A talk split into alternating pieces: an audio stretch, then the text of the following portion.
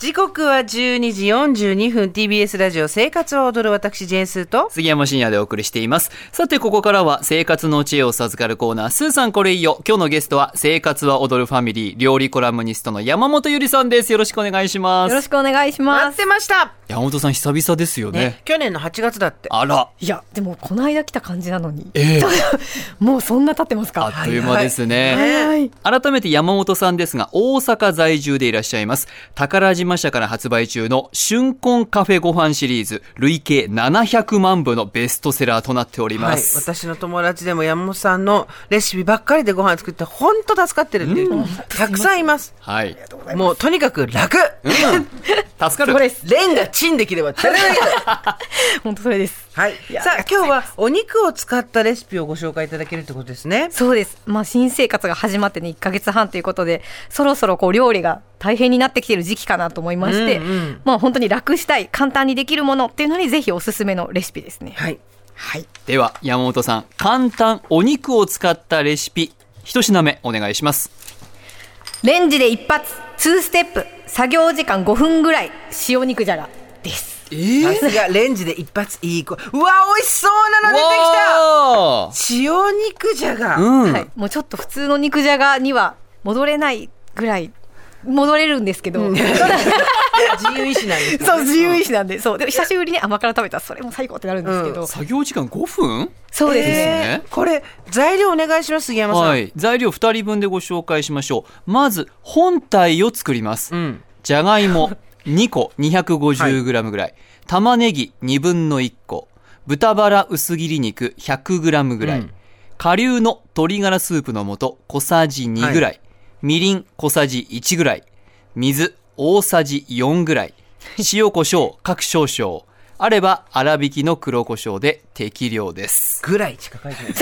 大体ぐら い大体ですね、そうだかさらあ作り方お願いしますはいじゃあ作り方、まあ、めっちゃ簡単で、はいえっと、まずじゃがいもですね一口大お鍋よりちょっと小さめに切ってで水にさらして水気を切って耐熱容器に入れます、はいこれまあジップロックコンテナのあの容量 700ml のものでもボールでも全然大丈夫です、でその上に薄切りの玉ねぎを上に広げて、うんで3センチくらいに切った豚肉を広げてでさっきの材料ですね鶏ガラみりん水塩コショウをかけては10分600ワットで10分チン終わりって感じですええ本当ですかもうめっちゃ簡単ですあともうよく混ぜてじゃがいもを先に茹でておいたりとかいう必要全くないんですね全くないですでもう調味料が鶏ガラみりん水終わりっていう塩コショウをちょっとかけるぐらいですねいただきます、はいここの目の前にあいただきまるすでもやっぱり塩肉じゃがだから、うん色が豚肉の色もじゃがいもの色も綺麗に出てていいでねすね爽やかな感じですよね、いただきますうんおいしいうんありがとうございますもうこれでいいやんいやもうんな簡単なら本当に簡単ですこれうんうわでこうお鍋と違って水大さじ4っていう、ほんまにあの最小限ちょっとだけだよねの水でできるんで、ホクホクに仕上がるっていうのもありますし、うんうんでこの水の量で普通にやると焦げつくんですけどレンジなのでその心配もないし、ん動かさずにチンできるから肉ずれもしないというすごいトゥーさんご飯投 入白米かにありがとうございますもりもりそう甘辛よりもご飯に合うんですよ、ねうん豚の部分が塩豚みたいになって、そうでしかもあの人参入れてなくても十分あそうですね肉じゃがの味なのなるそう本当にあの、まめあっちゃ材料も少ないですし、うんでそこにへえちょっとこう仕上げにねごま油とかバターをちょっと足すとまた味が変わると、はい美味しくなりポますイントありますかポイントまあ推しポイントみたいなのがまずありまして、はいはい推しポイントそそこはまああの塩味がくどくないし飽きが来ないっていう部分と、んまあ、さっき話したあのじゃがじゃがいもがちょっとおかずにならないっていう人でも結構ねこの豚の部分が、本当にあの塩だれの豚みたいな感じで、確かにもうもりもり進みます、はいという部分ですね。いやーじゃあリアルな料理ポインあト そうそうですねそこはえっとまあ作りたてはちょっとね表面にしか味がついてないので、はいあの一度冷ますとうんより味が染みます、うんなのでもうパッて作ってそのまま置いといてで冷蔵庫に入れてまた温め直したりするのがおすすめですねこれお弁当も大好評でしょ多分あそうですね本当にあの冷めてからでも美味しいですし、うん。杉山さんもうないじゃんショックいやありがとうございます、そううん作り置きもできるんで本当あの忙しい時におすすめですね、これ冷蔵庫入ってたらでチンするご飯だけやればいいよねいやそうですねもう嬉しい。本当おすすめですこめれっちゃ簡単通常の肉じゃがとこっちの塩肉じゃがでこう分けてもいいですよねあ。そうですね両方レンジで一発でできるんで、うんそうあねそっかそうですこう2個作るってやったら大変ですけどこの手間やったらもう全然いけますだってまあ簡単に言えば切って耐熱容器入れてでタレをぐわっと入れてはいそうですそのタレの部分を通常だったら砂糖醤油みりんお酒に変えるだけでできますうーんそしてチンもう美簡味しい単ですレンジで一発2ステップ5分くらいでできる塩肉じゃがでした続いて簡単お肉を使ったレシピ山本さん2品目お願いしますこれは発明してしまったかもしれません冷凍もできてお弁当にもおすすめ鶏胸肉のペーパーチキンです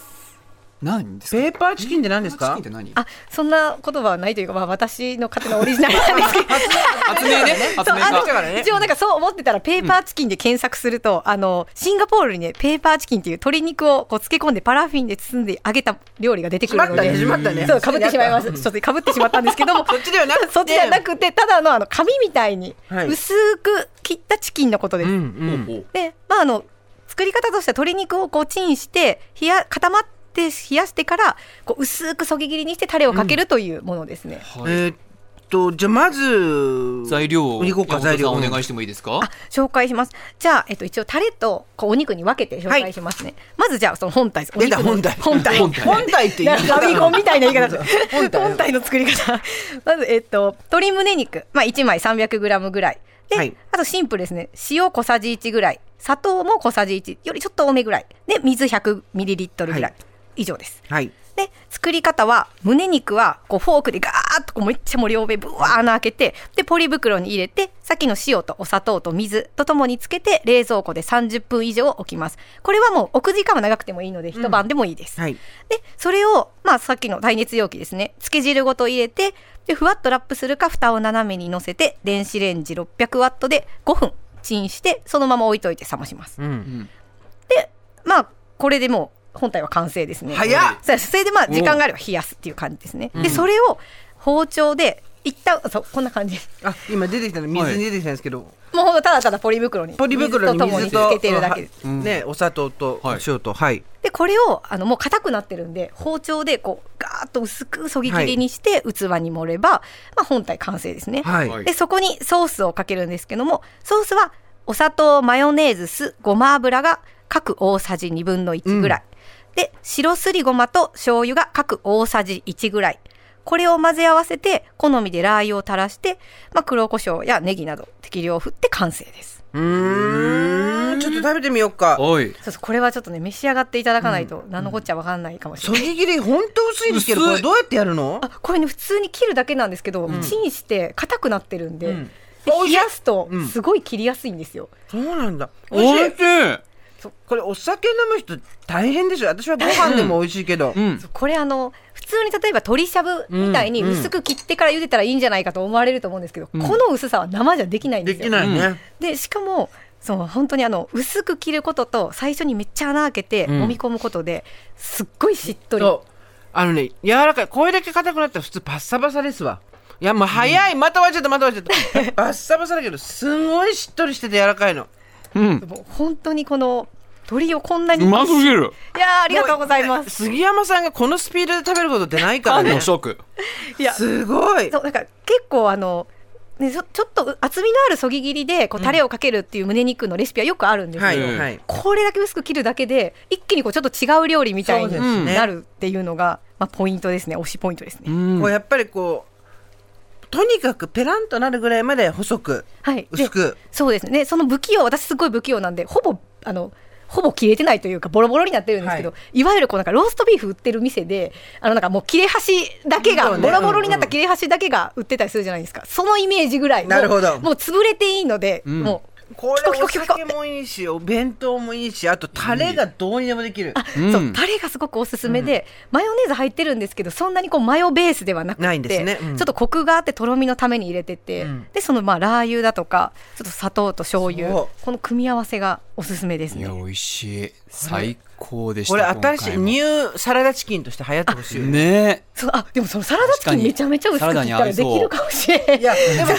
と違うよやっぱりうん柔らかいんだよこあっちの方が確かに柔らかさがね、え本ちょ当っとに柔らかさありますねねこれ一応保存も冷蔵で34できますし、はい冷凍もこの後にまたできるのでおお作り置きにもおすすめ、いいわ山本龍さんにゆりさんにご紹介いただいたレシピ番組のホームページでご紹介しますので、ぜひ参考にしてみてくださいはい山本さん実は来月6月10日土曜日の「生活を踊る全国ツアー in 福岡」になんとゲストとして来ていただけることになりましたありがとうございますざいます大阪から来てくれるのよね福岡はよく行かれますいや初めてです、えうんうん